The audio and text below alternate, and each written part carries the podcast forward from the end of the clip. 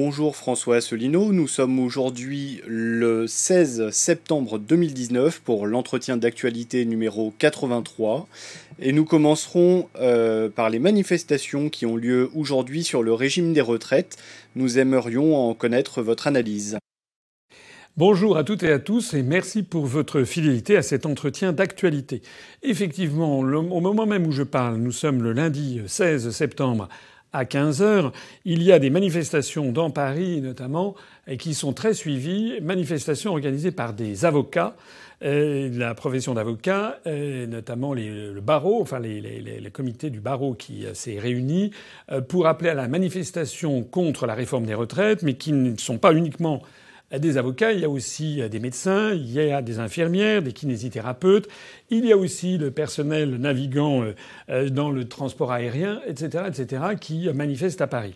Pourquoi manifestent-ils Ils manifestent sur la question de la réforme des retraites et qui est envisagée actuellement par le gouvernement. Et pourquoi manifestent-ils Il faut quand même les comprendre. toutes les professions qui manifestent aujourd'hui manifestent parce qu'elles sont un système particulier, un régime, un régime autonome de retraite spécifique à leur profession qui existe depuis des années, des années et des années. Or, il se trouve que dans ces professions qui ont géré parfois de façon en bon père de famille, comme on dit, en mettant de l'argent de côté, eh bien, il y a une petite cagnotte, parfois même une, grosse cagnotte, euh, puisque le régime de retraite des avocats euh, a mis de côté à peu près 2 milliards d'euros, ce qui n'est pas rien, pour assurer la viabilité sur moyen et long terme de son propre régime de retraite. Pareil pour le régime de retraite euh, des euh, kinésithérapeutes, des infirmières, etc., qui, je crois, a mis quelque chose comme 3,4 milliards d'euros de côté. Et pourquoi manifeste-t-il? Ben Parce que le projet du gouvernement consiste à unifier le système des régimes de retraite pour ne plus avoir qu'un seul et unique régime de retraite pour tout le monde. Et donc, la conséquence, c'est que le gouvernement dit, eh bien, aux avocats, aux infirmières, aux professions, en fait, à l'ensemble des professions libérales les unes après les autres, eh bien, euh, tout ce que vous avez mis de côté, tout ce que vous-même, vos, euh, vos, vos, anciens dans la même profession depuis 10 ans, 20 ans, 30 ans, ce qu'ils ont mis de côté, eh bien, c'est nous qui allons le piquer, sans autre forme de procès. Alors évidemment, on comprend que les gens soient furieux. D'ailleurs, je pense que c'est explosif comme système. C'est tellement explosif que le gouvernement, naturellement, a courage fuyon, a commencé à dire oui, mais en fait, ça va s'appliquer en l'an 2712. Enfin bon, euh, en, gros, ça serait dans les 30 à 40 ans qui viennent, par souffle sifflet, etc. Moi, ce que je voudrais dire ici, c'est plus, c'est deux choses. D'où vient cette idée du gouvernement? Cette idée du gouvernement, elle vient directement des grandes orientations des politiques économiques de la Commission européenne. Et qu'on ne me dise pas le contraire. On l'a dit, redit re, re, redit depuis des années. Ça fait plusieurs années que la Commission européenne, dans son rapport annuel des grandes orientations des politiques économiques, et qui est euh, pris euh, en fonction des traités européens, exige de la France toute une série de mesures incroyablement inquisitorial, incroyablement à se mêler de ce qui ne regarde pas la Commission européenne normalement. C'est-à-dire qu'ils ont dit, comme ça dans leur cet aréopage de, de, de, de, fonctionnaires de Bruxelles euh, a décidé qu'il fallait unifier le régime des retraites en France. Point barre, parce que prétendument ça allait faire des économies de je ne sais pas quoi. Et ça, c'est des raisonnements euh, complètement désincarnés petit détail, euh, les fonctionnaires de la Commission européenne bénéficient d'un système de retraite extravagant. C'est-à-dire qu'ils peuvent liquider leur pension de retraite au bout de 15 ans, alors qu'ils exigent des États membres d'augmenter sans cesse la durée de cotisation. Deuxièmement, ils ne cotisent pas eux-mêmes à leur système de retraite, à la différence des professions, et notamment des professions qui sont ici concernées. Et troisièmement, ils bénéficient d'une liquidation de pension avec des tarifs à des taux qui sont parfois très très très élevés. Merci pour eux. Donc les fonctionnaires de la Commission européenne euh, ne s'appliquent pas à eux-mêmes ce qu'ils veulent appliquer aux autres, ce qui est quand même assez choquant. Alors, euh, la première chose à dire, c'est que ça vient de l'Union européenne. L'Union européenne, en fait, elle me fait penser sur une histoire comme celle-ci à un vieux mythe, un vieux mythe de la Grèce ancienne, de la Grèce antique, qui était le mythe de Procuste. Procuste, qui était un brigand qui vivait dans l'Attique, hein, donc euh, dans la partie la plus connue de la, Grèce, et qui faisait subir un, comment dirais-je une, espèce de, châtiment aux voyageurs qui passaient sur la route dont il assurait le contrôle.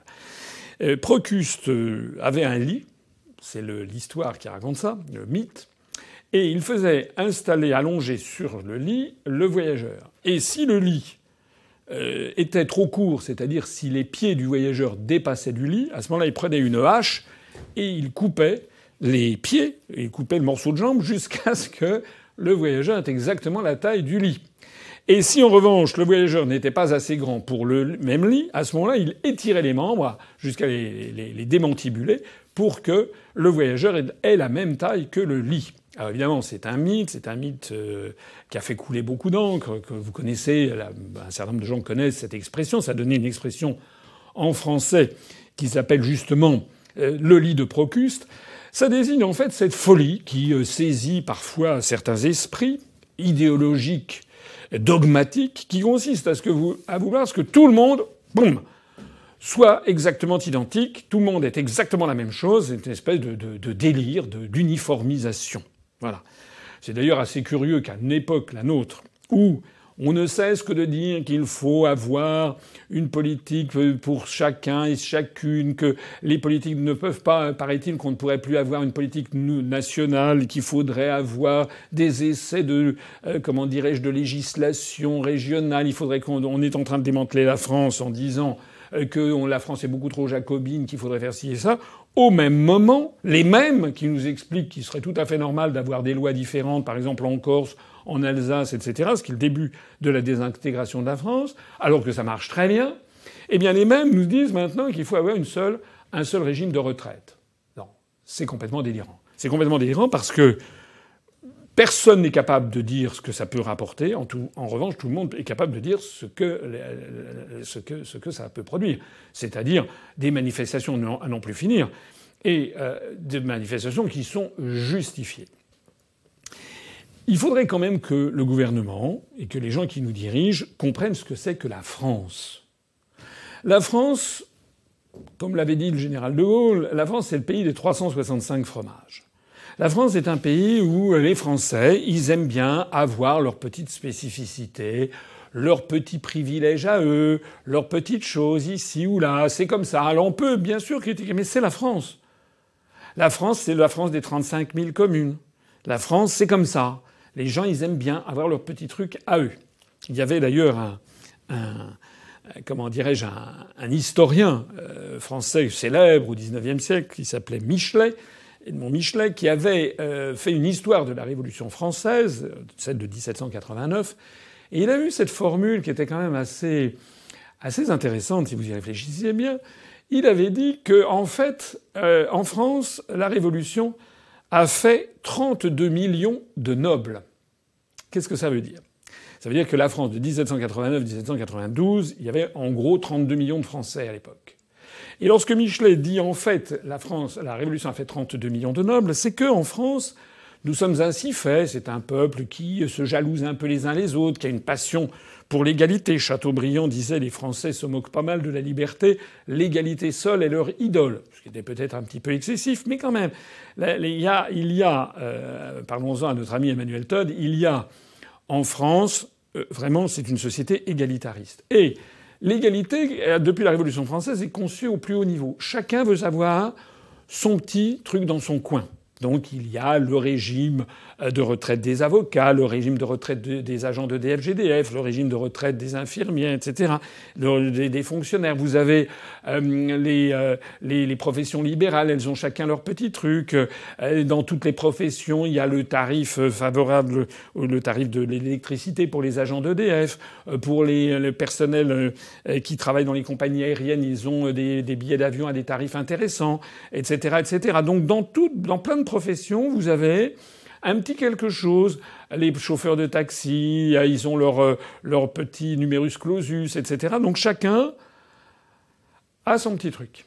Et ce, qui, ce que fait Macron, c'est en fait d'essayer, à la demande de, ce lit de Procuste que veut imposer l'Union européenne à tout le monde, c'est d'essayer en fait de détruire tout ça, de détruire la France, de détruire cet esprit de clocher que certains diraient, et que chacun veut avoir sa petite, faveur à, lui. Alors, on est en fait dans un fantasme de nature tout à fait euh, révolutionnaire, mais même contre-révolutionnaire. On est dans un fantasme où il doit y avoir, chacun doit avoir être traité exactement de la même façon, sans tenir compte des us, des coutumes, euh, de l'argent qui a été mis de côté. J'en parlais tout à l'heure pour ces régimes de retraite, etc., etc. Il n'y a pas de moyen plus sûr que de mener la France à une explosion politique et sociale généralisée dans les, mois, les années qui viennent. D'autant plus que si ceci, si cette remise en cause de tout ce qui a été la France, c'est pareil pour les fusions de communes forcées, c'est pareil pour euh, euh, euh, la remise en cause d'énormément de choses, si tout ceci menait à une amélioration générale de la situation, puisque c'est quand même ça, théoriquement, le fondement des, des, réformes exigées par la Commission européenne, d'accord, les gens se diraient, bon, bah, effectivement, ça marche mieux. Mais plus on fait ça, moins ça marche bien. C'est-à-dire que, en réalité, le chômage ne baisse pas euh, euh, réellement. l'inflation euro, la situation économique est catastrophique, le moral, les Français ont le moral dans les chaussettes, la France est méprisée dans le monde entier, enfin, tous les voyants, tous les voyants sont au rouge, et maintenant, Macron, au coup de sifflet, au, claquement de doigts de la Commission européenne, se lance dans cette nouvelle, dans cette nouvelle perspective. Sachant d'ailleurs au passage que j'aimerais bien aussi qu'il s'attaque au régime des retraites des élus. Il serait bien aussi que M. Delevoye, qui est le grand Manitou en matière de retraite, qu'il expose aux Français quels sont ses revenus, puisque si j'ai bien compris, non seulement il a une retraite, mais il a plein de revenus accessoires, parce que c'est toujours la même histoire. Hein, c'est-à-dire, ne faites ce que je dis, ne faites pas ce que je fais. C'est-à-dire que ceux-là même qui veulent tout uniformiser, évidemment, eux considèrent qu'ils ne font pas partie de l'uniformisation en cours. La deuxième grande chose que je voudrais dire pour clore ce sujet, alors d'abord, nous, l'UPR, on soutient ces manifestations. Nous estimons qu'il n'y a pas, euh, ça, n'est pas, c'est une honte, c'est scandaleux de piquer à des professions le, le magot qu'elles ont mis de côté, que toute la profession depuis des années a mis de côté. C'est un hold-up. Les syndicats ont raison. C'est un hold-up. D'autant plus que derrière le hold-up, vous avez vu ce qui se profile, c'est qu'on nous annonce, il y a eu des études, des, études macroéconomiques qui ont été faites par-ci par-là. Évidemment, le gouvernement dit ne vous inquiétez pas, ça ne changera rien. À chaque fois que le gouvernement fait des choses, vous savez, ça ne change jamais rien. Le pacte de Marrakech, ça ne changeait rien. Le traité franco-allemand d'Aix-la-Chapelle, ça ne change rien. La réforme des retraites, ça ne change, ça ne change jamais rien. Alors si ça ne change rien, qu'il ne le fasse pas. Hein.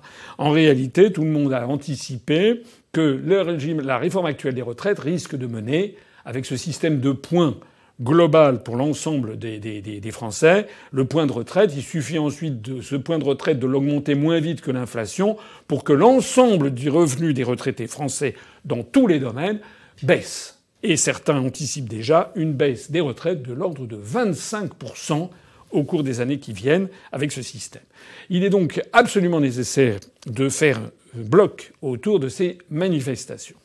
Et c'est là le deuxième point sur lequel je voudrais en revenir.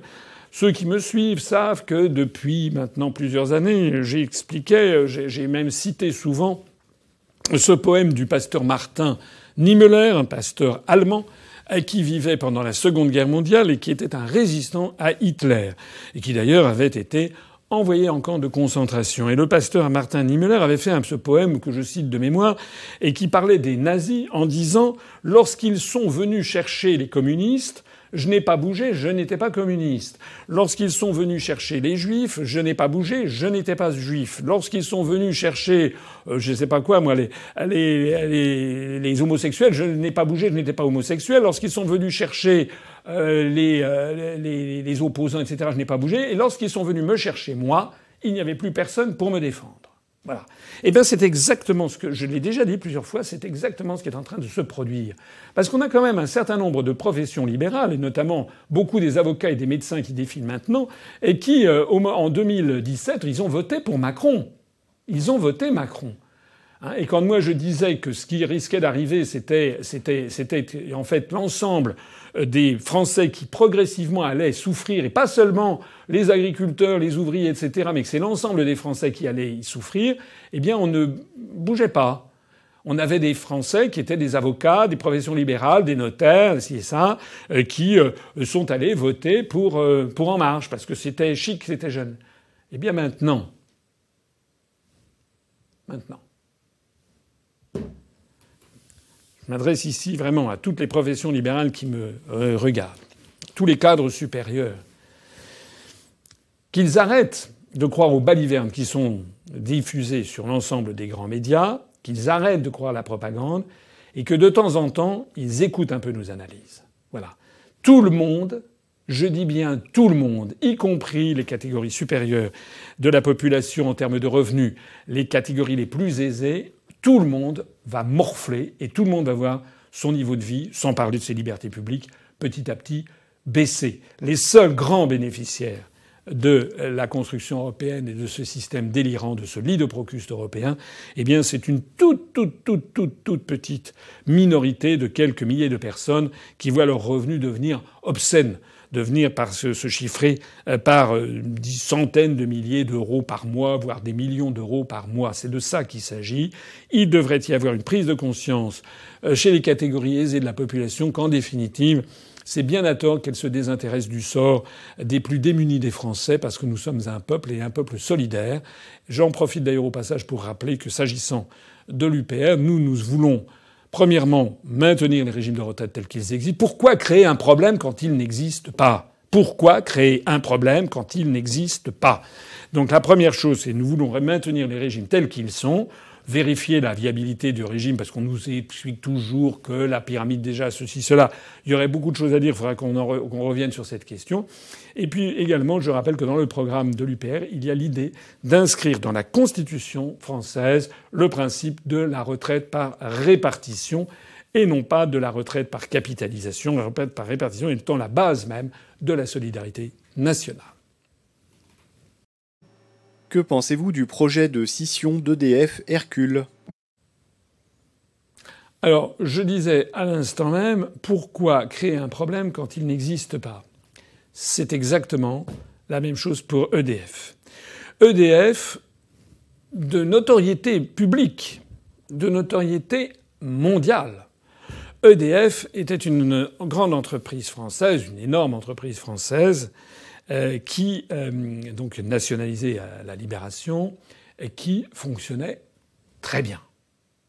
On avait réussi à avoir en France quasiment le premier électricien mondial, et c'est parce qu'on avait un EDF puissant, une société nationale puissante, que nous avions également mis sur pied la filière électronucléaire qui a fait à l'époque de Framatome, ensuite devenu Areva, qui a fait de la filière électronucléaire française le leader mondial devant même les Américains, devant Westinghouse, dans les années 70, 80, 90 du XXe siècle, avec des exportations. Alors certains, bien sûr, critiquent l'énergie nucléaire, et vous savez que sur ces questions, nous, nous avons prévu un grand débat national, mais il n'en demeure pas moins que, en matière d'exportation, ça assurait à la France un savoir-faire, une technologie où nous étions les premiers mondiaux, avec grâce à, à la fois à EDF et grâce à cette filière électronucléaire. S'agissant d'EDF d'ailleurs, EDF avait euh, permis d'avoir une qualité de service au niveau national que énormément de pays nous enviaient. Le, le, le, le coût de l'électricité restait raisonnable. Le service était, les, pannes étaient excessivement rarissimes, sauf lorsque ça pouvait arriver dans un, un canton, il y avait eu, je sais pas quoi, un arbre qui était tombé sur une ligne à haute tension, il pouvait y avoir un, un, un accident extérieur. Mais il n'y avait pas de problèmes de gestion du réseau, de surcharge, etc. Je me rappelle, il y a eu aussi une panne qui a, été restée célèbre dans l'histoire. Je crois que c'était aux alentours de 1978 ou 79, le troisième lundi de, janvier, qui est l'un des, lundis ou l'un des jours de l'année où on s'attire le plus sur les capacités d'EDF. Je crois que une grande partie du réseau d'EDF était tombée en, rideau euh, euh, vers 8h30 du matin. Je dis ça de mémoire, je me rappelle, j'étais étudiant à HEC à l'époque. Bon, mais ça avait fait, on avait parlé pendant des semaines et des semaines.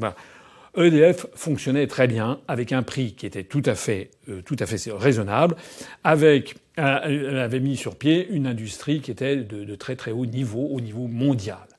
Et je voudrais rendre hommage ici à, quelqu'un qui, est resté célèbre dans la maison EDF, GDF, qui était Marcel Boiteux. Marcel Boiteux qui était un polytechnicien, enfin j'en parle à l'imparfait, mais il vit toujours. J'aimerais d'ailleurs bien savoir ce qu'il pense. Marcel Boiteux qui avait été le pape d'EDF et quelqu'un qui a laissé dans cet univers dominé par les ingénieurs, notamment par les, polytechniciens du corps des mines, euh, avait laissé euh, vraiment un, outil tout à fait exceptionnel. Pourquoi? Qu'est-ce qui se passe quand on a un outil tout à fait exceptionnel?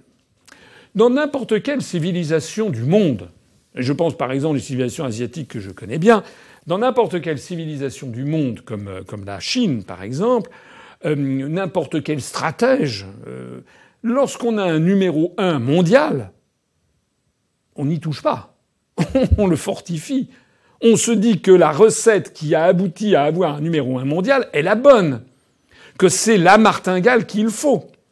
Et je rappelle que, comme le disait De Gaulle, en France, il faut mettre de l'État, disait-il, dans les très grands projets industriels, sinon, disait le général, sinon ça merdoit. Les Français sont ainsi faits qu'ils ont souvent besoin, qu'ils ont même régulièrement besoin, toujours besoin, ça remonte à, Charles VII et à, Jacques Coeur. Il y a la nécessité sur les grands projets industriels, là aussi c'est quelque chose que nous avons souvent dit, il y a la nécessité d'avoir euh, l'État qui assure euh, la régulation, qui assure la justice sociale, qui assure, qui porte des projets industriels, qui fédère les Français. Hein, le peuple de Gaulois, il aime se fédérer autour d'un euh, général en chef, hein, Vercingetorix, hein, comme c'est expliqué dans notre histoire de France sur UPR. Euh, voilà, les Français, ils ont besoin de ça. Ils aiment que l'État soit là pour assurer la res publica, la chose publique, pour l'ensemble des Français. Malheureusement, ça n'est pas l'idéologie dominante de la construction européenne, ça n'est pas l'idéologie anglo-saxonne qui elle-même est fondée plutôt sur le refus de l'État, tout spécialement aux États-Unis d'Amérique. Et donc les traités européens partent du principe inverse à celui qui est constitutif du génie français. Le résultat de ça, c'est que la Commission européenne, on y revient, c'est elle qui exige constamment la démolition d'EDF. Donc il y a un projet qui s'appelle le projet Hercule. Hercule, on ne sait pas si c'est Hercule Poirot, comme les romans d'Agatha Christie. Le projet Hercule qui consiste à diviser EDF en deux avec un EDF bleu et un EDF vert. Dans l'EDF bleu, il y aurait notamment la distribution et surtout le nucléaire. Et dans l'EDF vert, vous auriez euh, les, les énergies renouvelables, vous auriez d'autres activités. Alors, l'objectif de tout ça, c'est quoi? C'est d'obéir à Bruxelles et Bruxelles impose d'ailleurs à EDF de vendre une partie tout à fait significative, de l'ordre 20-25% de sa production, à des opérateurs privés. Et qui a été fixé, la Commission européenne a fixé un taux de vente forfaitaire à EDF qui, qui produit de l'électricité à perte pour vendre à des entreprises privées pour que celles-ci ensuite les distribuent. Mais on marche complètement sur la tête. Et donc, comme EDF est obligé de vendre cette énergie à perte, EDF est obligé maintenant de diviser EDF en deux, donc c'est le début de la fin. On est en train de démantibuler complètement EDF avec ce projet Hercule. Et en échange de quoi la Commission accepterait de monter euh, le kilowattheure vendu de quelques 1 ou 2 ou 3 euros, je ne sais plus, euh, par euh, terawattheure ou je ne sais pas quoi, qui serait donc plus, plus important que ce qui est actuellement prévu, c'est-à-dire qu'EDF est pris en otage par la Commission européenne dans l'objectif d'être démantibulé. Voilà le truc. Alors moi, les choses sont extrêmement claires pour, pour, pour, pour l'UPR. C'est sa figure dans notre programme depuis 2011. J'en profite au passage pour rappeler à ceux qui disent que l'UPR n'aurait aucun autre programme que la sortie de l'Union européenne. Combien de fois on entend ce genre de baliverne Non, on a un programme qui dure 5 heures. Encore faut-il se donner la peine d'aller le regarder avant de commencer à critiquer. Et dans notre programme, il y a notamment je parlais tout à l'heure de l'inscription dans la Constitution européenne du projet euh, du principe des retraites par répartition. Eh bien, nous avons également inscrit dans le programme le principe de l'interdiction de, privatiser et de la renationalisation de EDF justement, mais aussi GDF, euh, la SNCF, la Poste, euh, les hôpitaux, la sécurité sociale que nous inscrirons également dans la Constitution.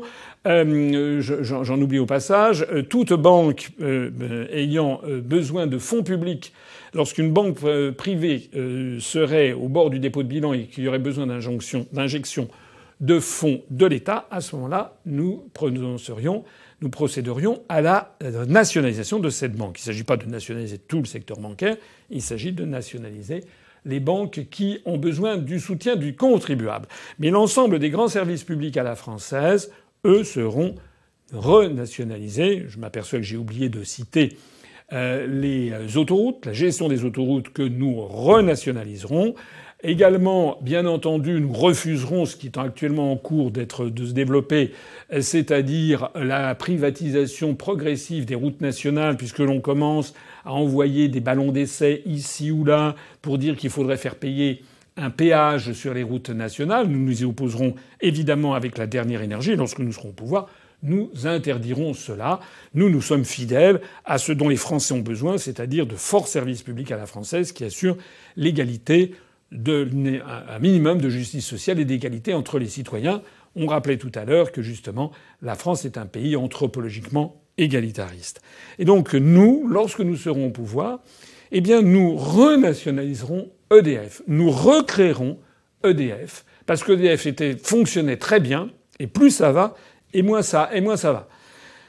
Je disais que EDF est en train de se scinder parce, pour obtenir la possibilité de la Commission européenne de vendre plus cher son euh, électricité qu'elle est obligée de vendre à des opérateurs privés. On est dans le domaine du délire. Et la conséquence de tout ceci, que les observateurs ont déjà pointé, c'est qu'au bout du compte, c'est le prix de l'électricité vendue aux particuliers qui va grimper. C'est-à-dire qu'on avait un système qui était, je l'ai dit tout à l'heure, numéro un, qui était un système qui était le numéro un mondial, qui marchait très bien, sans, panne, sauf cette fameuse panne de 77-78. Euh, depuis la Seconde Guerre mondiale, on peut dire que ça a été un, un sans faute, qui a donné naissance à une industrie euh, prestigieuse, prodigieuse. Euh, rappelons d'ailleurs au passage les, les centrales électriques d'Alstom et les, les turbines d'Alstom qui là aussi ont été bradées par ce cher Macron. Tout ceci fonctionnait très bien avec un prix de l'électricité qui était particulièrement attractif pour le, pour le peuple français. Eh bien, on est en train de tout démolir et on est en train de venir nous dire la bouche en cœur. Eh bien, voilà, on va créer la concurrence et le résultat, c'est que les prix vont grimper. C'est exactement la même chose que pour les, les autres routes. Quand est-ce que les Français vont enfin ouvrir les yeux sur ce qui se passe? Ce qui se passe, c'est qu'on est en train de démanteler tout ce qui marchait bien pour apporter ça sur un plateau d'argent à des opérateurs privés pour qu'ils augmentent les prix, qu'ils s'en mettent plein les fouilles pour ensuite servir les actionnaires. C'est vrai ou c'est pas vrai? C'est vrai. D'ailleurs, on apprend ces jours-ci également que maintenant, c'est également ce que prévoit le, gouvernement, évidemment, tout ça est camouflé, caché, etc. Vous êtes complotiste, conspirationniste. Non, non. Actuellement, ce que, prévoit le gouvernement, c'est également maintenant de passer à la privatisation de la distribution du gaz, notamment des, terminaux méthaniers qui, qui, sont en France, et donc progressivement de privatiser aussi la livraison de gaz aux Français. Tout ça sur injonction de la Commission européenne. Je m'adresse ici à toutes celles et à tous ceux qui nous regardent, qui certains ne comprennent pas. Il y en a qui disent Ah, mais oui, mais l'UPR, la seule chose qu'ils disent, c'est de sortir de l'Union européenne, c'est une obsession. Ce n'est pas une obsession. Nous voulons faire sauter la prison dans laquelle on nous a enfermés. C'est clair ou c'est pas clair?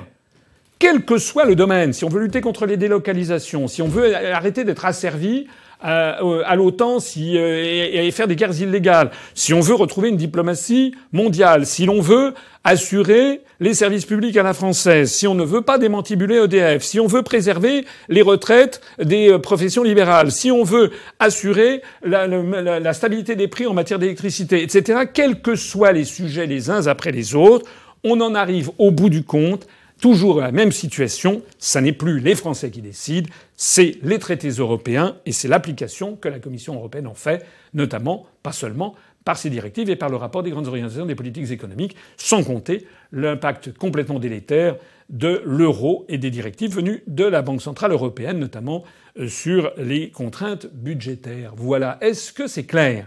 Et est-ce que c'est clair aussi que tous celles et tous ceux sur la scène politique qui vont encore monter au créneau pour dire oui, on soutient les avocats, on soutient euh, les professions libérales, ceux qui vont dire oui, ça n'est pas normal la scission d'EDF, par exemple à EDF, les syndicats sont puissants, en particulier la CGT, qui vont monter au créneau. Mais pourquoi ces syndicats et ces autres partis politiques ne proposent-ils pas de sortir de l'Union européenne? Ça, c'est la bonne question le seul parti politique qui sera capable de sauver les Français de toute cette autodestruction, c'est l'UPR, puisque nous sommes le seul grand parti politique, le seul représenté à l'élection présidentielle de 2017, parce qu'il y a évidemment quelques contrefaçons qui se sont greffées, le seul parti politique qui a présenté 574 candidats et 574 suppléants aux élections législatives de 2017. Le seul parti politique qui a présenté une liste qui a dépassé largement les 1%. On a fait 1,2%, c'est pas largement, mais qui a dépassé de 1% aux élections européennes. C'est nous qui, depuis 12 ans et demi, disons aux Français que nous devons sortir de l'Union européenne. Et encore une fois, méditez bien tout cela que ce soit les professions libérales, que ce soit les, clients d'EDF, les clients de GDF, etc., etc. Méditez bien tout ceci. Si vous continuez à ne pas vouloir voir l'origine des problèmes, si vous continuez à vous faire enfumer par tous ceux qui vous disent on va changer l'Europe de l'intérieur alors que nous expliquons que c'est impossible puisque pour changer les traités, il faut l'unanimité des États membres, eh bien, à ce moment-là, il ne faudra plus ensuite venir se plaindre sur ce qui est en train de se produire. J'en fais un appel de nouveau aux professions libérales qui, en 2017, sont tombées dans le panneau et ont voté Macron, maintenant que ça leur serve de leçon. Nous apprenons que l'association Anticor dénonce auprès du Conseil constitutionnel le silence organisé autour de la pétition euh, sur les aéroports de Paris. Qu'en pensez-vous? Alors, j'ai vu ça euh, dans la presse. Euh, euh, j'ai la, la, la, la, réaction que j'ai, c'est d'abord, d'abord, j'ai pas parfaitement compris la, procédure, puisque le Conseil constitutionnel en France ne peut pas être saisi par des particuliers ou par ce qu'on appelle en anglais une class action.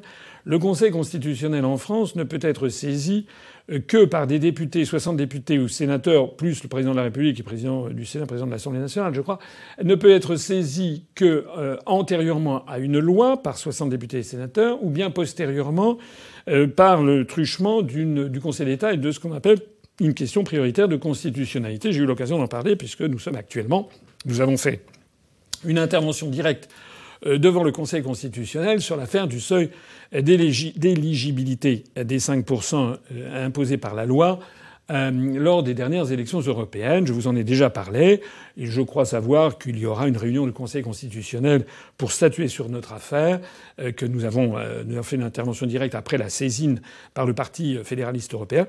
Et par le Conseil d'État. Nous, l'affaire devrait être examinée par les juges euh, de la rue de Montpensier, comme on dit, c'est juste attenant au Conseil d'État, c'est là que siège le Conseil constitutionnel, nous devrions avoir une décision qui devrait être prise entre le 15 et le 31 octobre, 31 octobre étant la date limite euh, pour que le Conseil constitutionnel statue. Bon, ça c'était une petite incidente. Alors je ne sais pas dans quel cadre juridique exactement se situe cette réclamation de, l'association Anticor, Anticorruption, devant le Conseil constitutionnel avec euh, d'autres avocats c'est peut-être simplement une espèce de, lettre ouverte, en fait, diffusée à, à, la presse. Je n'ai pas parfaitement saisi la qualité juridique exacte de, la procédure qui a été lancée. Sur le fond, sur le fond, je ne peux que approuver. Ce qui est dit, c'est-à-dire que Aéroport de Paris, il y a actuellement un référendum d'initiative partagée prévu désormais par la Constitution. C'est une réforme constitutionnelle qui a été apportée à la fin des années 2000, vers deux, je sais plus, dans les années 2008-2009, sous Nicolas Sarkozy, et qui consiste, c'est un ajout à la Constitution, à créer un référendum d'initiative partagée. Sauf que ce référendum d'initiative partagée, c'était un peu pour donner un os à ceux qui demandaient un référendum d'initiative populaire ou d'initiative euh, citoyenne, le RIP ou le RIC. Euh, donc pour leur donner un os à ronger, il y avait une espèce d'ouverture. Sauf que il s'agit d'un référendum d'initiative partagée, c'est-à-dire que la question doit déjà être validée par les députés et sénateurs. Premièrement. Et deuxièmement, ensuite, doit être euh, validée aussi par le Conseil constitutionnel. Et ensuite, il faut qu'il y ait 10%, 10% euh, du. quand je dis validé par les députés et sénateurs, c'est validé par un, quorum. Hein, c'est pas la majorité, mais un quorum de députés et de sénateurs, ce qui a été le cas pour l'aéroport de Paris. Ensuite, il faut qu'il y ait 10% du corps électoral qui signe une pétition. Il y a 46 millions d'électeurs, ça fait 4 600 000 signatures. Tout le monde sait bien que c'est un nombre tout à fait colossal. Ça n'existe nulle part ailleurs. Voilà. Si vous regardez les référendums d'initiative populaire tels qu'ils peuvent, les votations qui peuvent être organisées en Suisse ou qui peuvent être organisées en Autriche ou en Californie, on n'a jamais des tels pourcentages. C'est énorme, 4 600 000 signatures, c'est absolument considérable. Donc nous, je rappelle au passage que dans le programme de l'UPR, il y a l'idée d'avoir un référendum d'initiative populaire ou citoyenne, c'est la même chose, avec un, montant que nous avions annoncé de l'ordre de 700 000 signatures, ce qui correspond au prorata des populations, un petit peu à ce qui existe en Autriche où il faut 200 000 signatures, ce qui existe en Suisse, ce qui existe ailleurs. 700 000 signatures, ça serait tout à fait normal d'avoir cela. J'en profite pour euh, signaler au passage que notre référendum sera un référendum d'initiative citoyenne, qui sera quand même le Conseil constitutionnel vérifiera que c'est conforme à la Constitution, mais ce référendum pourra porter sur tout sujet. Et j'en profite d'ailleurs au passage pour signaler que nous prévoirons que ce référendum d'initiative populaire ou citoyenne puisse également être un référendum révocatoire, notamment du président de la République.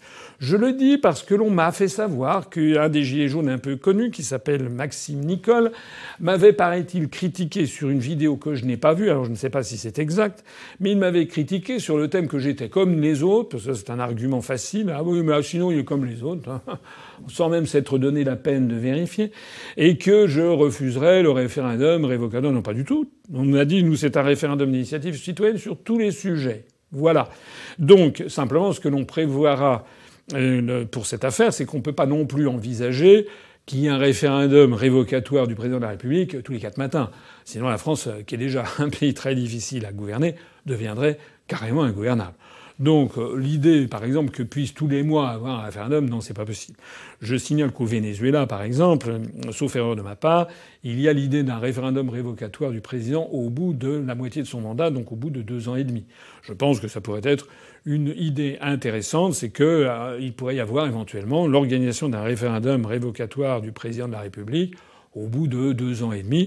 On y est à peu près hein, pour. Euh, pour Macron, il a été élu en mai 2017, ben, mai 2018, mai 2019, et puis il reste six mois, donc juin, juillet, août, septembre, octobre, novembre. Ben voilà, avec ce système, au bout de deux ans et demi, alors bien en novembre prochain, on pourrait avoir un référendum révocatoire de, de Macron, et ça serait pas mal. Bon. Alors, euh, je le dis, donc je rassure Maxime Nicole, que d'ailleurs j'invite à venir sur UPR TV, me poser toutes les questions qu'il veut s'il le souhaite. Comme d'ailleurs, j'invite également les Gilets jaunes euh, les plus connus. On a d'ailleurs euh, ouvert largement notre antenne pendant plusieurs mois aux Gilets jaunes. Donc euh, ceux qui veulent avoir des précisions sont les bienvenus et puis on leur répondra directement. C'est pas bien de, faire des, vidéos pour nous reprocher des choses qui sont des fake news. J'en reviens à notre référendum sur ADP. Il se trouve que d'après les informations dont on dispose, le nombre de signatures, c'est depuis l'été qu'on peut aller signer, euh, soit en ligne, soit dans les mairies, que nous, nous avons fait un appel à signature, ici même, j'ai fait plusieurs fois un appel à aller, on a mis ça sur les pages Facebook, voilà comment il faut faire.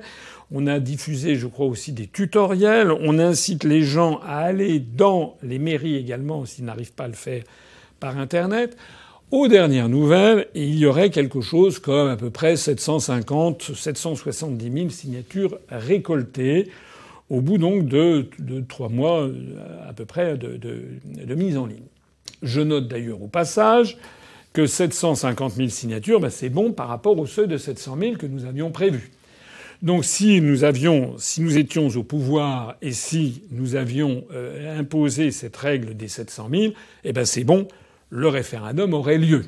Sauf qu'il n'aurait pas lieu puisque nous, il est hors de question de privatiser les aéroports. ça fait partie de ces grandes infrastructures, j'en ai peut-être pas parlé tout à l'heure, que justement nous inscrivons dans la Constitution comme non privatisable par nature. Il est absolument anormal que la très grande plateforme aéroportuaire parisienne, qui peut avoir un intérêt stratégique en, temps de conflit. Hein. il faut, euh, quand on est chef d'État, il faut voir loin et envisager toutes les hypothèses. Eh bien, nous nous refuserons la privatisation. Mais avec notre système, le référendum aurait lieu. Avec le système Sarkozy, les 4 600 000, on est encore très très loin du but. On est encore très très loin du but. Hein. Il faudrait faire huit fois plus de signatures que ce que nous avons récolté. 700 000 ou 750 000, 770 000, il en faudrait euh, 7, euh, fois plus, plus exactement, euh, ou 6 fois plus, 7 fois le, nombre, 6 fois plus que ce qui a déjà été récolté. Compte tenu du temps qui reste à courir, ça commence à devenir un peu juste. D'où cette réclamation qui a été faite par Anticor pour s'indigner du silence organisé. Parce qu'il y a en effet un silence organisé. D'ailleurs, le CSA, le Conseil supérieur de l'audiovisuel, a été saisi de cette affaire, puisque aucun grand média, suivi par le CSA, ne parle de cette signature. Euh, ils en ont parlé au début c'est terminé. C'est l'omerta. Il n'en est pas question. Donc nous participons de l'indignation générale. Nous avons appelé, je relance encore un appel ici à tous les adhérents, tous les sympathisants pour aller signé pour ce référendum. Mais euh, nous partageons cette demande qui a été formulée par l'association Anticor et quelques avocats. Mais je voudrais, si vous me le permettez, en tirer aussi un enseignement.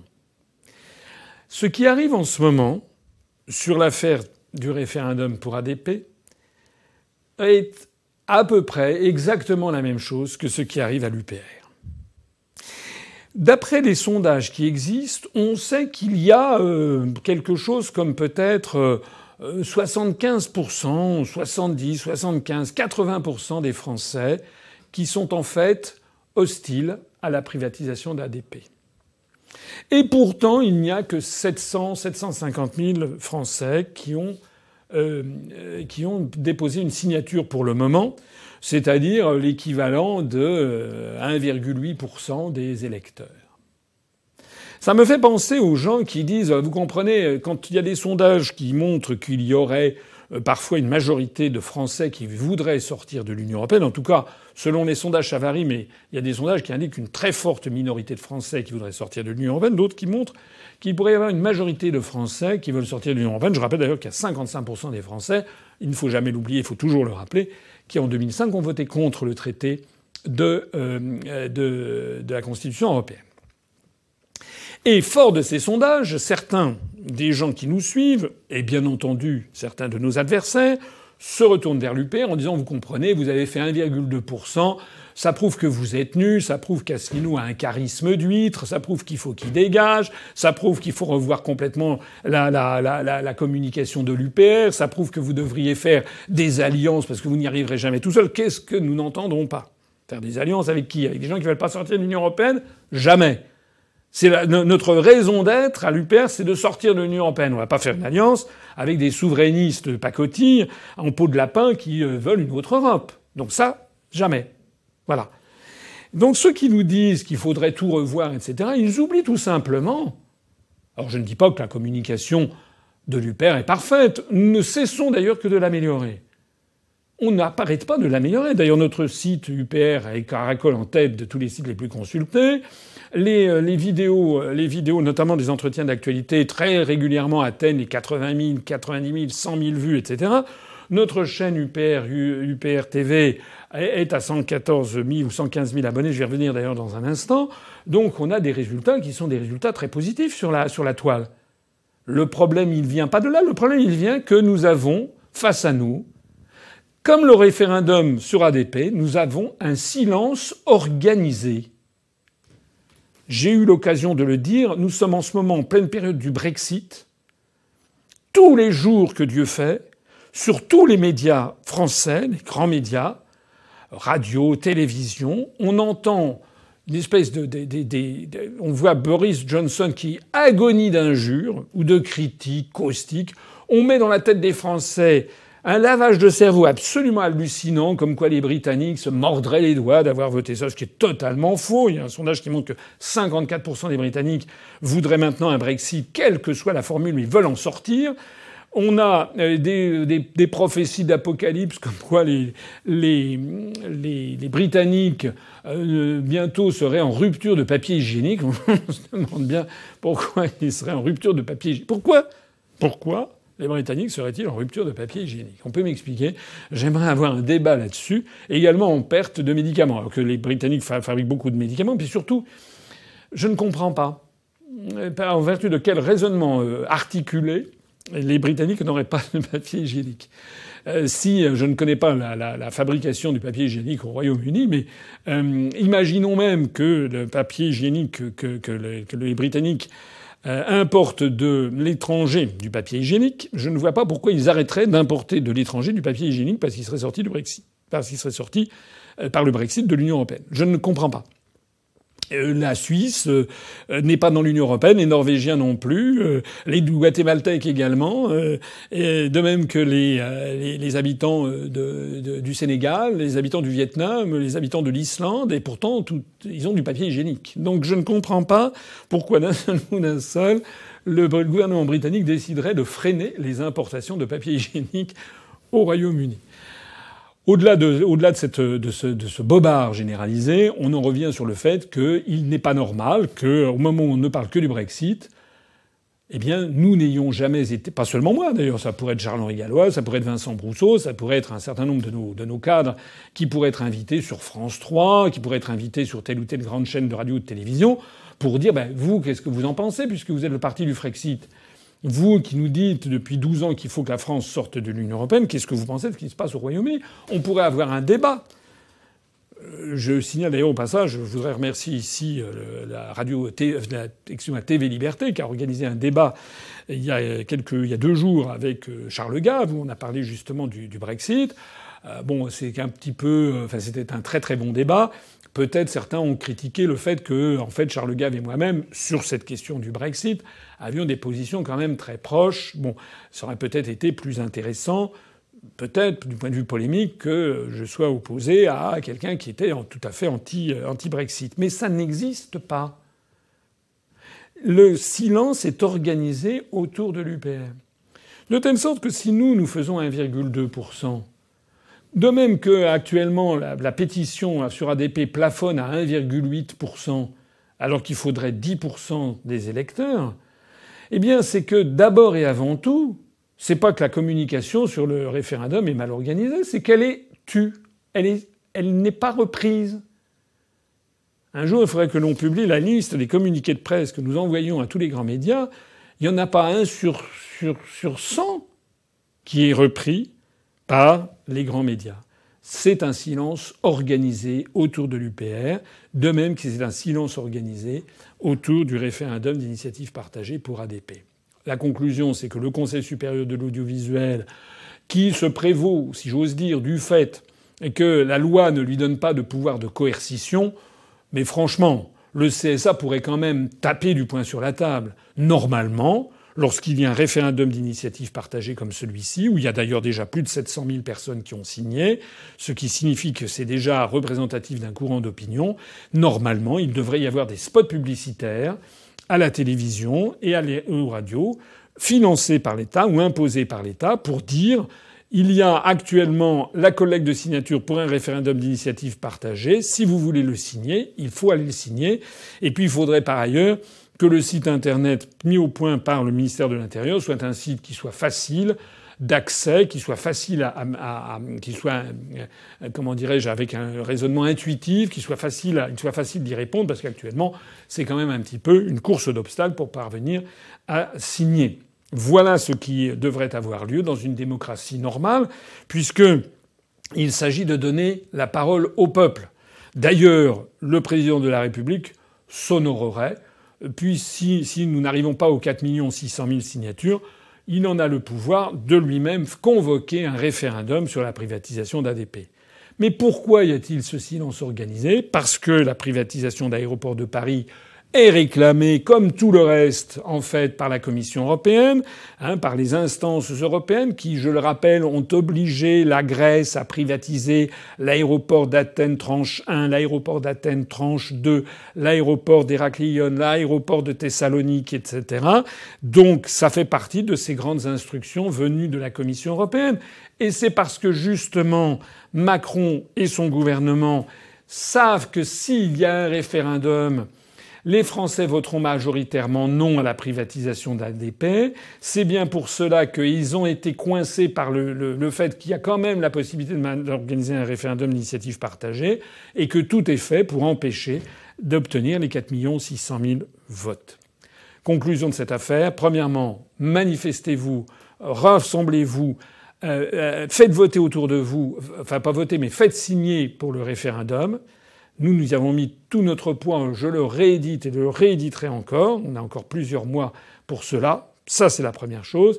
La deuxième chose, c'est que nous, nous essayons bien sûr d'améliorer notre communication. Nous essayons, là, pour la durée des municipales, on va se donner plus de, moyens humains pour essayer de solliciter les grands médias.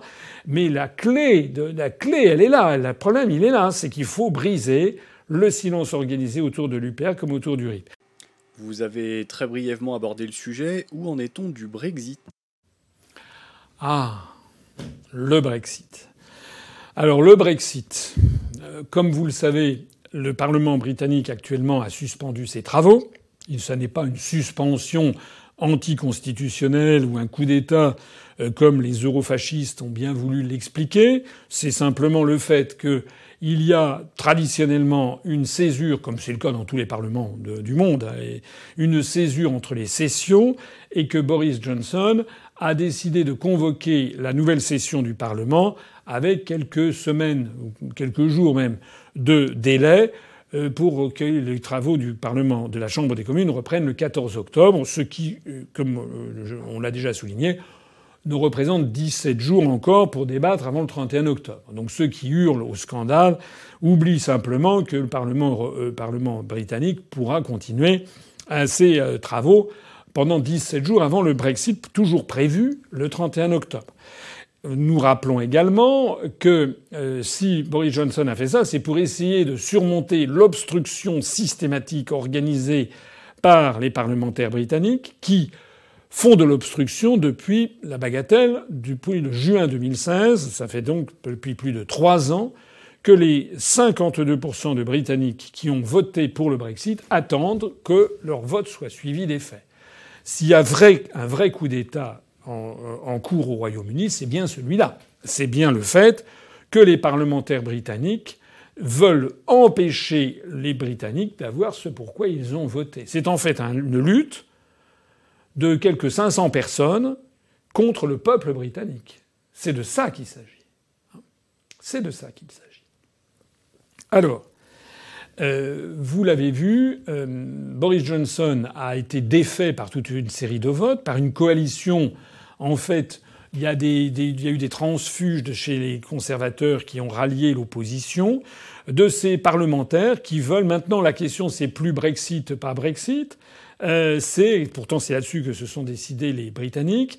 Maintenant, l'opposition exige qu'il y ait un Brexit avec un accord. Mais jamais les Britanniques ont voté pour qu'il y ait un Brexit avec accord. Ils ont voté pour le Brexit. Accord ou sans accord, ils veulent le Brexit. Ils n'ont jamais dit s'il n'y a pas d'accord, on ne veut pas du Brexit. Donc c'est une forfaiture en fait que font euh, les, parlementaires les, menés par les travaillistes.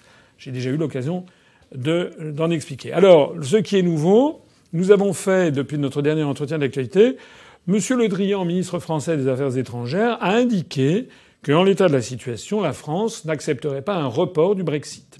Alors nous, nous avons fait un communiqué de presse, et une fois n'est pas coutume, c'est le moins que l'on puisse dire, nous avons soutenu le gouvernement et nous appelons toutes les forces politiques et syndicales à soutenir sur cette affaire-là spécifiquement le gouvernement en demandant au gouvernement de M. Édouard Philippe en demandant à Macron de ne pas accorder le report du Brexit. C'est-à-dire que on ne négocie pas un report.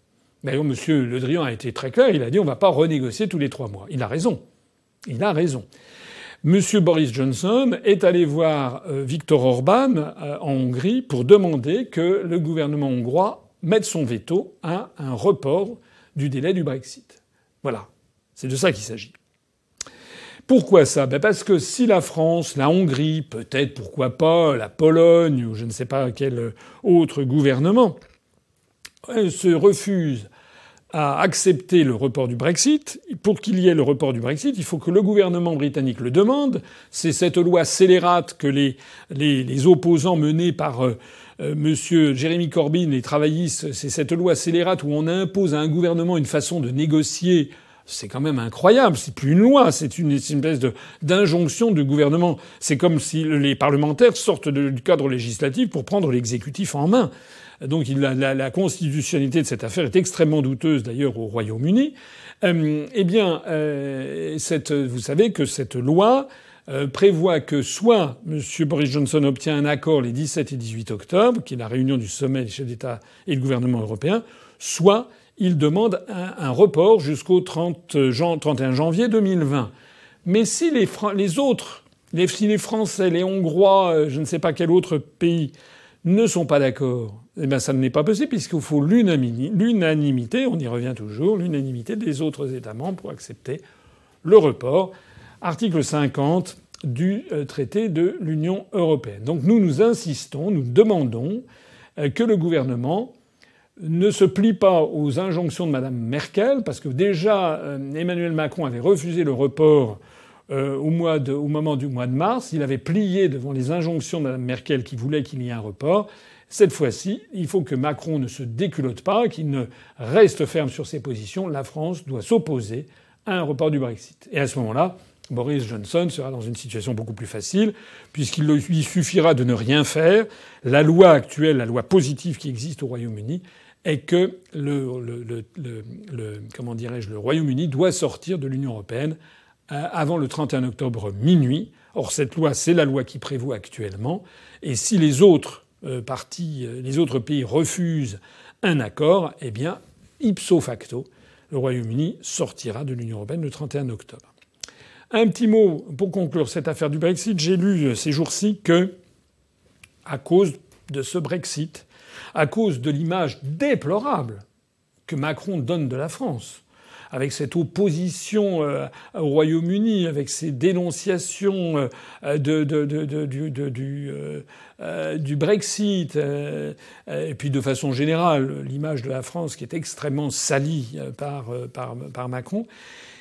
Eh bien, on apprend ces jours-ci que l'apprentissage de la langue française subit un effondrement au Royaume-Uni. Et pas rien. Moins 30% d'élèves en 5 ans. C'est-à-dire que les Britanniques, traditionnellement, la langue française était la langue qui était apprise en premier. Toute l'aristocratie britannique, depuis des siècles, parle le français. D'ailleurs, il y a dans euh, les lois britanniques, il y a des usages de très vieux français, puisque je rappelle que le Royaume-Uni a été euh, euh, conquis par Guillaume le Conquérant, vous connaissez la bataille de Hastings en 1066, et qu'il y a donc toute une, aristocratie d'origine, française qui s'est installée au Royaume-Uni, et donc il y a en vieux français toute une série de de, de, devises, de lois qui sont en vieux français ou de morceaux de phrases qui sont utilisés. Par exemple, sur le blason de la monarchie britannique, il y a marqué Dieu euh, est mon droit. Lorsque une loi euh, bénéficie de l'assentiment royal, c'est-à-dire une promulgation par Sa Majesté la Reine Élisabeth II, eh bien, euh, le, speaker, ou pas le speaker, mais celui qui fait rapport, dit en vieux français la reine le veut, c'est-à-dire la reine le veut en français médiéval. Donc, de toute façon, la langue française était très très apprise, c'est le voisin. Bon. Eh bien maintenant, elle commence à être supplantée par l'espagnol. Pourquoi? Ben Parce que les Anglais voient bien que la France est en pleine dégringolade, voient bien que la France se soumet complètement à l'impérialisme anglais, Et donc les Anglais qui regardent le monde se disent finalement euh, peut-être que la langue espagnole ça serait peut-être plus facile, c'est plus facile à apprendre peut-être que la langue française. Et puis on a toute l'Amérique du Sud, toute l'Amérique latine.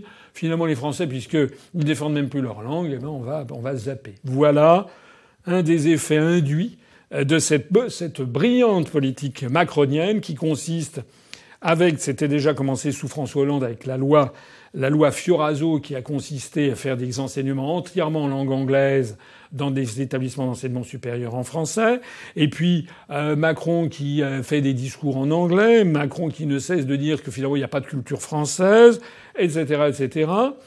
Et puis on torpille les alliances françaises, on diminue le budget, on a un peuple euh, qui est gavé d'américanisme dans tous les domaines, et ben, et ben voilà, voilà, on finit toujours par être puni par là où l'on a péché. Pour redresser la langue française, il faut déjà que les Français croient dans leur propre pays et qu'ils se réapproprient les instruments de la souveraineté. Voilà ce que nous apprend aussi les évolutions au Royaume-Uni. On entend parler de plus en plus d'affaires de corruption. Pensez-vous que c'est conjoncturel? Alors, le, effectivement, vous avez, raison, euh, on n'entend plus que ça. Donc je ne pense pas que ce soit conjoncturel, ça devient vraiment euh, structurel. On a quand même affaire à, des situations dingues. On a vu quand même euh, ces jours-ci Macron nommé comme commissaire européenne Madame Sylvie Goulard. Madame Sylvie Goulard qui est quand même sur le dos des enquêtes et des soupçons non peut-être pas de corruption, mais enfin de détournement de fonds publics européens. C'est quand même pour ça qu'elle avait été nommée en mai 2017, rappelez-vous, ministre des Armées. En juin 2017, au moment du changement de gouvernement, elle a dit écoutez, ne me reprenez pas parce qu'elle avait sur le dos une mise en examen qui lui pendait au nez ou sur le dos, des deux côtés.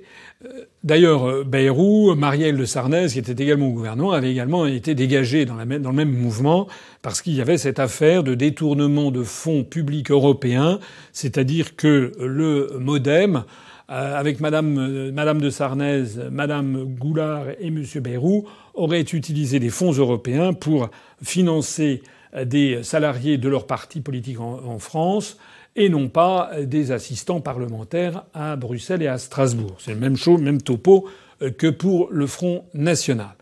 Alors, Madame Goulard, elle avait ça sur le dos. Euh, et puis elle a sur le dos une autre affaire puisqu'elle a été euh, employée par un institut, un think tank américain, l'Institut Berggruen. On ne sait pas, mais pendant plusieurs, euh, pendant deux, trois ans, j'en avais déjà parlé, je crois, quelque chose. Elle a été rémunérée 12 000 dollars par mois, ce qui fait 10 000 euros par mois. Elle a été rémunérée, on ne sait pas très bien ce qu'elle a fait. Enfin, on est à la limite de l'abus de bien social. Et naturellement, avec un think tank américain.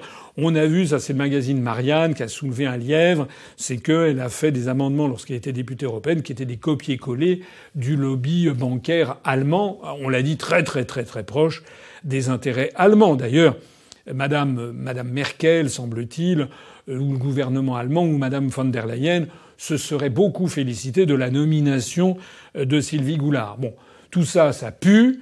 Parce que le jour même où Macron, où elle prenait ses fonctions de commissaire européenne, chargée d'ailleurs euh, des questions euh, de, défense, du marché intérieur en question de défense, euh, le jour même où elle prenait ses fonctions, elle était, Madame Goulard était convoquée par la, brigade, de, comment dirais-je, à la police sur la, brigade de surveillance des justement anticorruption du parquet de Nanterre. Ça l'a fait vraiment, ça l'affiche bien. Hein. Alors ça, c'est donc Madame Goulard. On a appris le lendemain euh, que c'était le président de l'Assemblée nationale en personne, Richard Ferrand, qui maintenant est mis en examen. Il n'y a plus aucune décence. Normalement, euh, un, président de l'Assemblée nationale mis en examen, mais il devrait démissionner de son poste immédiatement. Même d'ailleurs, je suis persuadé que du temps, de, Charles de Gaulle à l'Élysée, il aurait présenté sa démission de son poste de député. C'est inimaginable. Non, M. Ferrand reste comme ça et, le président de la République, Macron, vient à son secours en disant qu'il lui fait parfaite confiance.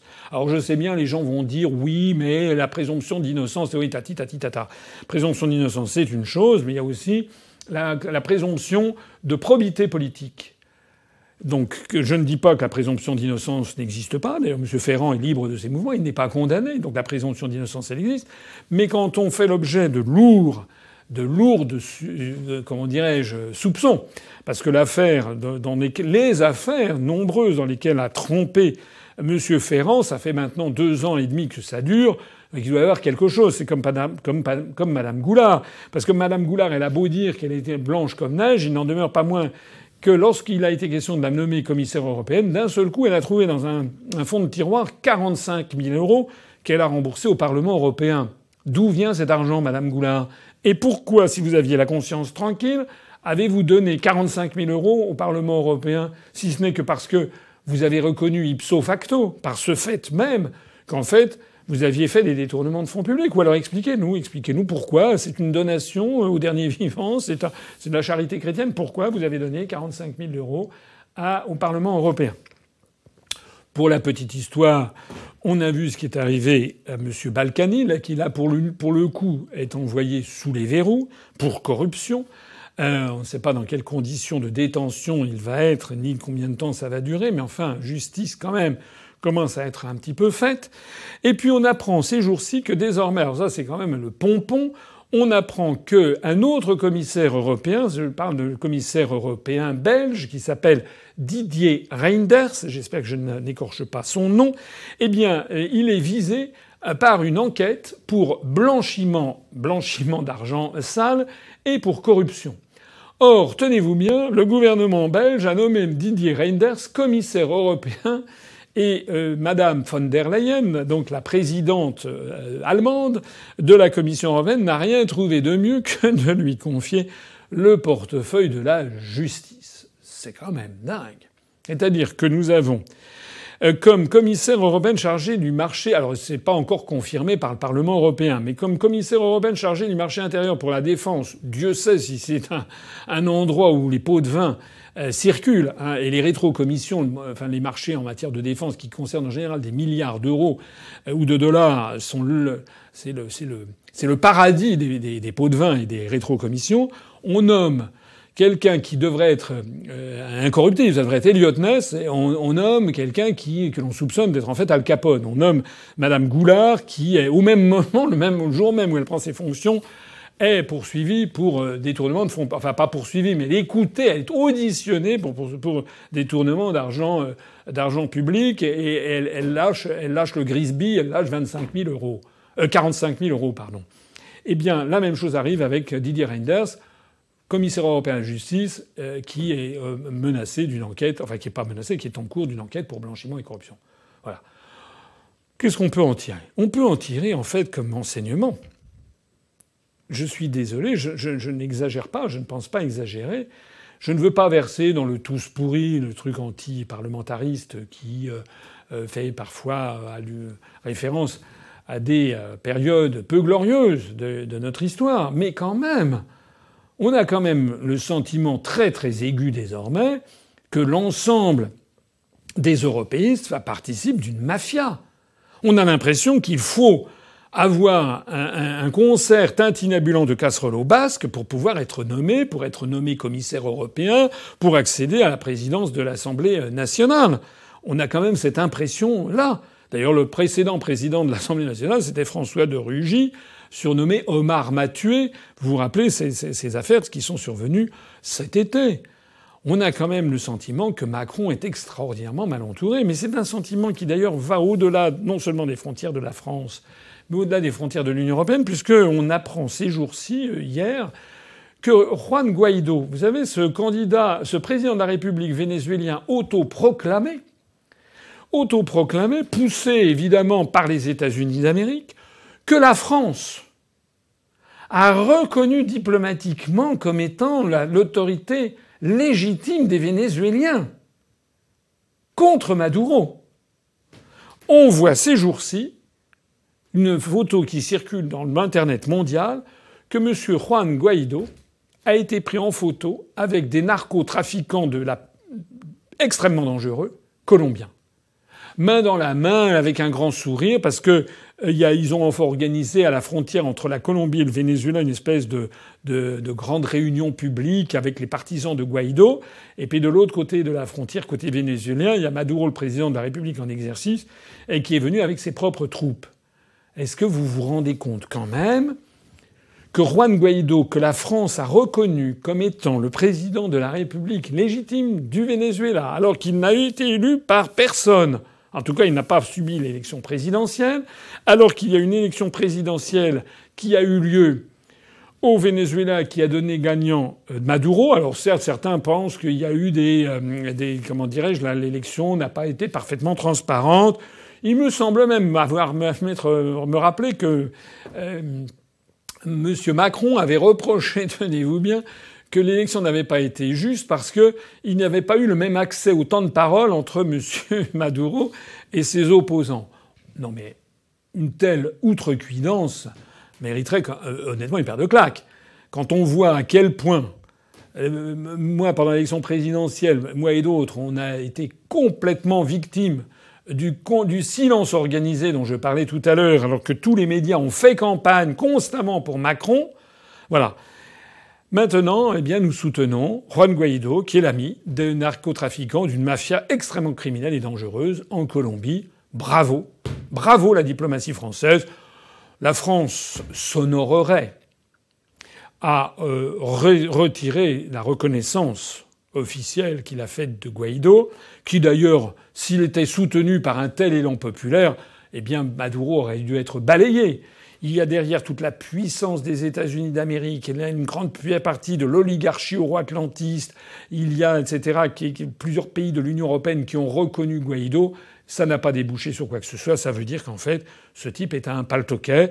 Et ça veut dire que Maduro, que je ne suis pas là d'ailleurs à défendre bec et parce qu'il a pris des mesures qui sont restrictives des libertés. Il a une économie qui est pour le moins en, en, capilotade.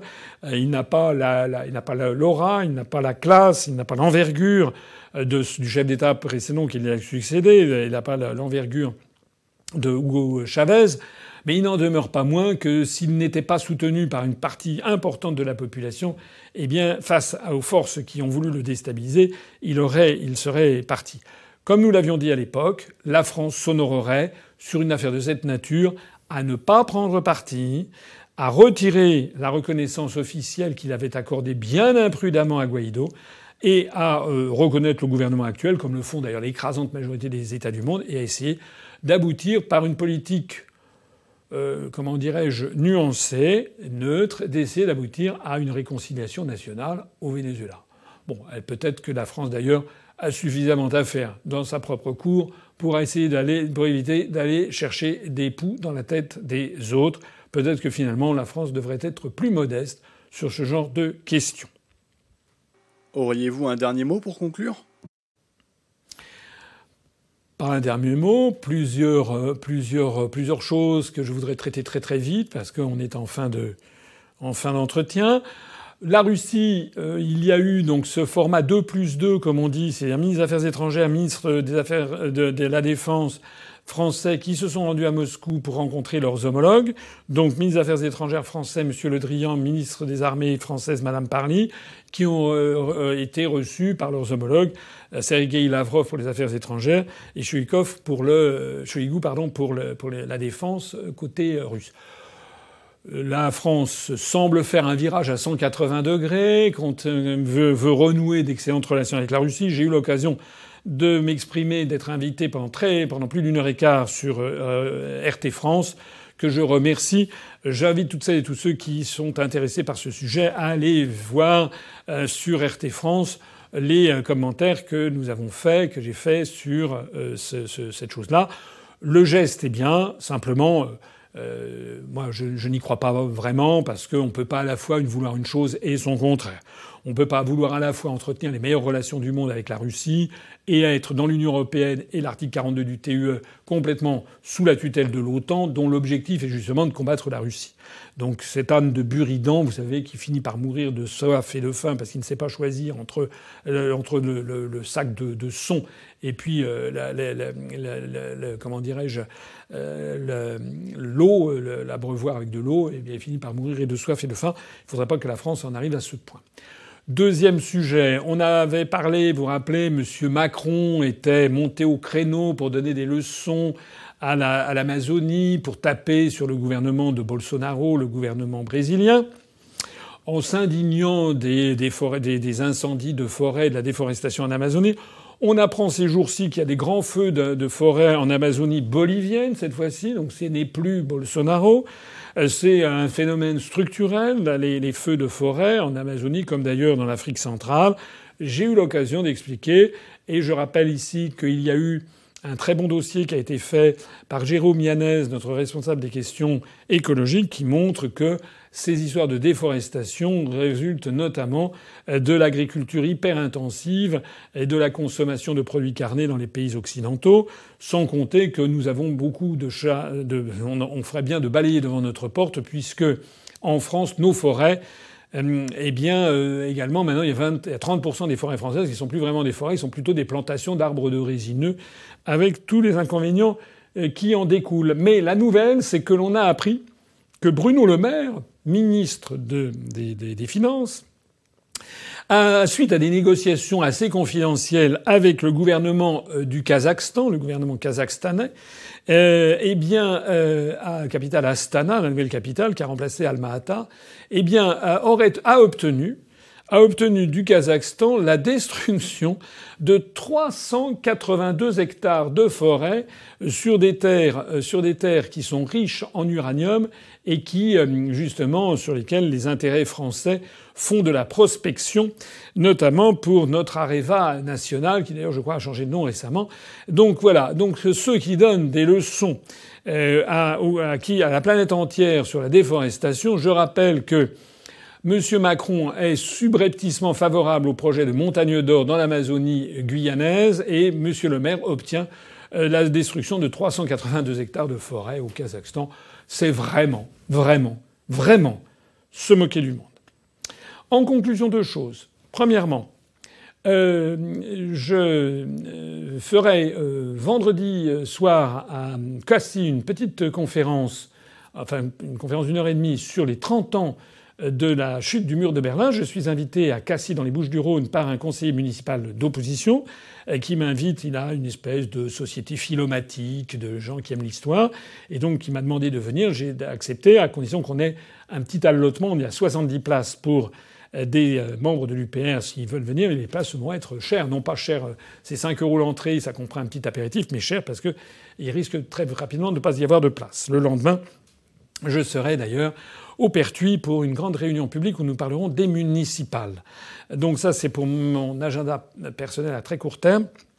Et puis la deuxième chose sur laquelle je voudrais attirer l'attention des gens qui me, regardent, c'est que nous allons avoir notre université d'automne, on l'avait déjà annoncé, c'est donc le 5, samedi 5 octobre, vendredi 4 pour les membres du Bureau national et, du Conseil national, et puis pour le grand public, c'est l'ensemble du samedi 5 octobre et le dimanche matin où on aura une session spécialement réservée aux élections municipales où l'UPR va participer.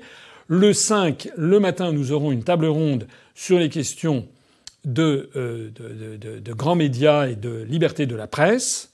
On a quelques difficultés à avoir des journalistes qui acceptent de venir, ce qui est assez savoureux, euh, mais nous aurons quand même des journalistes qui seront là. Euh, et puis l'après-midi, euh, nous aurons une table ronde sur le Brexit, où nous aurons des amis britanniques. On a déjà plusieurs accords de personnes qui sont proches de l'UPR, qu'on a déjà invités, notamment cette jeune députée, cette jeune femme qui est venue le 1er mai à Paris et qui fait partie du Brexit Party, qui n'a pas sa langue dans sa poche, qui est une femme formidable. Nous avons, enfin je vous laisse, on va vous égrener petit à petit les participants à cette, à cette table ronde du, euh, sur le Brexit. Ça sera suivi par le traditionnel discours du président de l'UPR, moi-même, le discours de rentrée, où je parlerai notamment de notre stratégie pour les élections municipales et où nous annoncerons une liste d'ailleurs des premières villes de plus de 10 000 habitants où nous, nous, présentons des listes. Et, puis ça sera conclu par la traditionnelle tombola. Alors je dis tout ça. Pourquoi? Parce que nous avons mis en ligne, euh, maintenant depuis un peu plus de 24 heures, nous avons mis en ligne les formulaires d'adhésion. Enfin, le processus d'adhésion, c'est en ligne sur notre site internet. C'est répété sur euh, nos pages Facebook. Donc, si vous voulez faire partie de cette euh, université d'automne 2019, qui, je crois, va être quand même assez passionnante, aussi bien le grand débat sur la démocratie euh, dans les médias et comment, les médias pourraient-ils favoriser la démocratie, euh, et puis l'après-midi sur le Brexit, on aura quelques personnalités. Je vous suggère eh bien, de vous précipiter pour faire vos réservations. Voilà. Et puis je rappelle bien sûr que l'un des intérêts tout à fait essentiels de ces universités qui vont se tenir cette année, comme c'était le cas l'année dernière et l'année d'avant, à Valère, en Indre-et-Loire, à côté d'Azel Rideau. Le dimanche après-midi, on ira visiter ensemble, ceux qui le souhaitent, les, merveilleux châteaux, les merveilleux jardins du château de Villandry, euh, qui sont non loin. Eh bien, euh, vous le savez, ces universités sont également le lieu, le moment privilégié pour se rencontrer. Il y aura probablement 1200 personnes comme l'année dernière. C'est le lieu privilégié pour se rencontrer, pour faire connaissance avec d'autres UPR venus d'autres régions de France ou de l'outre-mer ou même de l'étranger. C'est quand même le moment de nouer des amitiés, de prendre des contacts, éventuellement de rencontrer, euh, si vous êtes un nouvel adhérent, de rencontrer votre votre, votre délégué départemental, etc., de me rencontrer, puisque euh, en général, je suis extrêmement occupé pendant cette université où il faut que je serre les mains, que je, parle à beaucoup de gens. C'est normal. On est une communauté euh, tout à fait euh, chaleureuse, sympathique et comme il faut que ça, non seulement que ça dure et que ça se développe. Bien entendu, on n'est pas obligé, on n'est pas obligé d'être adhérent à l'UPR pour venir à l'université. Si vous êtes adhérent à jour de cotisation, vous bénéficiez de tarifs privilégiés sur le droit d'entrée et sur les formules euh, d'hébergement, enfin de, restauration. Mais si vous, euh, avez parfaitement le droit de ne pas être adhérent, mais de venir, de venir voir un petit peu à quoi tout ceci ressemble. Merci de m'avoir écouté. J'espère que vous avez tous fait une bonne rentrée. Et puis, comme d'habitude, vive la République et vive la France.